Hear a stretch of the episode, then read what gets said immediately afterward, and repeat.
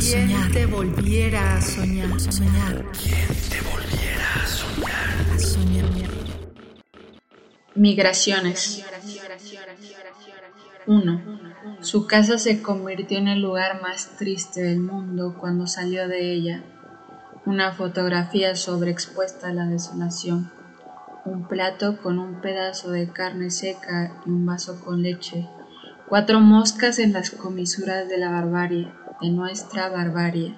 Una puerta abierta, azotada por el viento y con el óxido de los días, vacía, maloliente y en silencio. En la imagen se alcanza a ver una pata negra justo al ras de la puerta, su perro, un cuerpo famélico esperando el vacío y un séquito de moscas amándolo en la brevedad de sus vidas. 2. La casa de Aristides se fue con el huracán. Él salió justo a tiempo. Se llevó casi todo, menos las fotografías de su casa. Cuando el mar estaba como un plato, regresó Esperaba encontrar algo que le recordara su hogar, pero en su lugar halló un nido de pájaros tirado.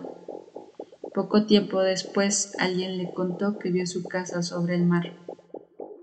Un negativo que flota sobre la memoria.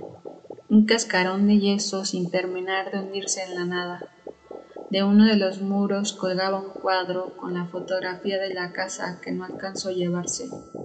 Estaban en él su padre y su madre, los tres sonriendo hacia el tiempo. De ese día no hay fotografías, no hay nada, solo el recuerdo casi mítico de Aristides, un recuerdo prestado y suyo, solo suyo.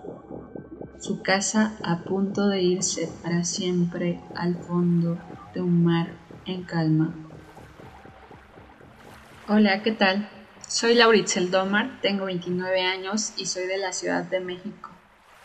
Creo que la vida se mide en varias dimensiones. Una de ellas es el tiempo y la otra la poesía.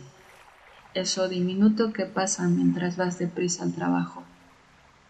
Y de paso te hace vivir un poco más.